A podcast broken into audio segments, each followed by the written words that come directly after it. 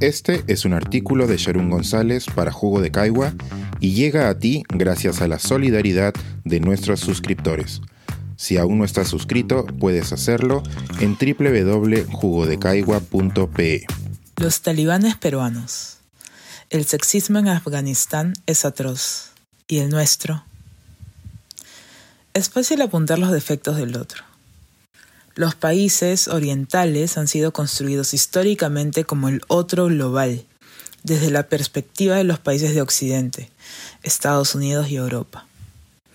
Este es un proceso conocido como otrerización y desarrollado por Edward Said en su libro Orientalismo. Esta idea puede ayudarnos a explicar nuestra percepción sobre los recientes sucesos en relación a los derechos de las mujeres en una región de Afganistán. Mediante la otrerización, othering en inglés, construimos una noción preconcebida de quiénes y cómo viven en Medio Oriente, por ejemplo. Creemos saber en qué creen y quiénes son, aunque dada la división del mundo, nunca hayamos estado allí ni conocido a alguien de ese lugar. Este proceso no es exclusivo con las poblaciones del Medio Oriente.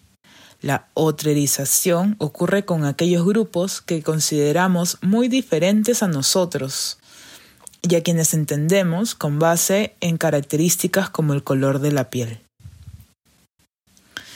El argumento central del orientalismo de Said es que la forma en que adquirimos estas nociones sobre los otros no es inocente ni objetiva, sino un resultado final que refleja un interés. Son construcciones sobre Oriente dirigidas a distorsionar esos países y a las personas que los habitan. Así, llegamos a asumir que el velo, el hijab y la burka son formas inherentemente opresivas hacia la libertad de las mujeres. Ese estereotipo no contempla el amplio espectro de experiencias de las mujeres, dentro del cual hay algunas que optan libremente por cubrir sus cabellos y sus cuerpos, siguiendo sus creencias religiosas y sociales. El problema está en la imposición y sanción con violencia cuando deciden no hacerlo. La situación en Afganistán es para horrorizarse. La serie de restricciones aplicadas a un grupo de personas solo por ser mujeres redunda en lo absurdo. Lamentablemente, la situación en los países occidentales y de culturas occidentalizadas como la nuestra no es más esperanzadora. Este informe sobre los feminicidios y la violencia contra la mujer en el Perú entre los años 2015 y 2019, publicado en abril de 2021, indica que en el Perú hay tres feminicidios cada diez días. Además, la tasa y cantidad de feminicidios aumentó progresivamente en esos cuatro años. No voy a enumerar aquí todas las atrocidades concretas y simbólicas que se cometen contra las mujeres peruanas. Sin velo de por medio y con supuestas libertades, la violencia basada en género en el Perú es también para horrorizarse. No se trata de una competencia sobre dónde las mujeres son más oprimidas. Analizar aquello que sucede a miles de kilómetros de distancia implica necesariamente visibilizar la opresión de las mujeres que son nuestras vecinas, amigas, familiares o nosotras mismas. Al fin, el sexismo, el machismo y el régimen talibán tienen en común la estructura patriarcal subyacente que no discrimina entre Oriente y Occidente. Una guía de lectura sobre feminismo musulmán de Cornell University nos recuerda que el debate sobre los derechos de las mujeres y el Islam es frecuentemente politizado y entreverado con estereotipos. Las mujeres musulmanas no son todas víctimas, renegadas o abanderadas de la autenticidad cultural ni religiosa.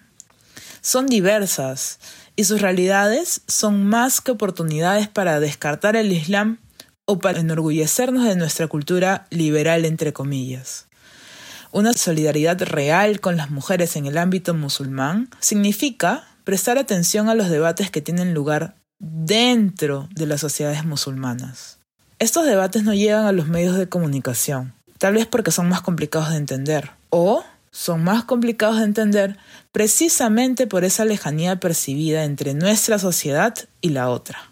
Siguiendo el análisis de Said, Borrar la diversidad dentro de las sociedades orientales sirve para construir una narrativa única que refuerza la idea de Oriente como un otro que necesita ser intervenido, dominado y salvado. Hoy, la situación de las mujeres afganas es crítica. No obstante, es producto de un largo proceso. La constante entonces y ahora es la poca atención que se otorga a las voces de las mujeres diversas en Medio Oriente y sus propias propuestas sobre cómo quieren avanzar su propia causa. Es un error asumir que la solución a sus problemas vendrá exclusivamente de algún país occidental redentor. Ahora, ellas son visibilizadas en los medios de comunicación porque sus declaraciones contribuyen a construir el paralelo Oriente salvaje-Occidente civilizado. En el camino por hacer visibles las condiciones injustas a las que son obligadas a vivir, se filtra una narrativa que justifica las acciones de Occidente por liberar a las mujeres. Recordemos que las disputas de poder entre Oriente y Occidente producen eventualmente más violencia desproporcionada hacia las mujeres. Ese es un problema de fondo. Finalmente, y de forma sutil, la situación de las mujeres bajo el régimen talibán también puede ser usada para minorizar la opresión que las mujeres vivimos en otros lados del mundo. Las mujeres peruanas no pueden usar una truza de encaje rojo o tener vida social si quieren acceder a la justicia en casos de violación. Tenemos talibanes peruanos que pasan más desapercibidos sin un sistema legal explícito que los respalde. Mientras tanto, nuestro sistema legal, educativo, de salud y acceso a la justicia continúan reproduciendo desigualdades de género. Estamos más cerca de Afganistán de lo que creemos. Este es un artículo de Sharon González para Jugo de Caigua y llega a ti gracias a la solidaridad de nuestros suscriptores. Si aún no estás suscrito, puedes hacerlo en www.jugodecaigua.pe.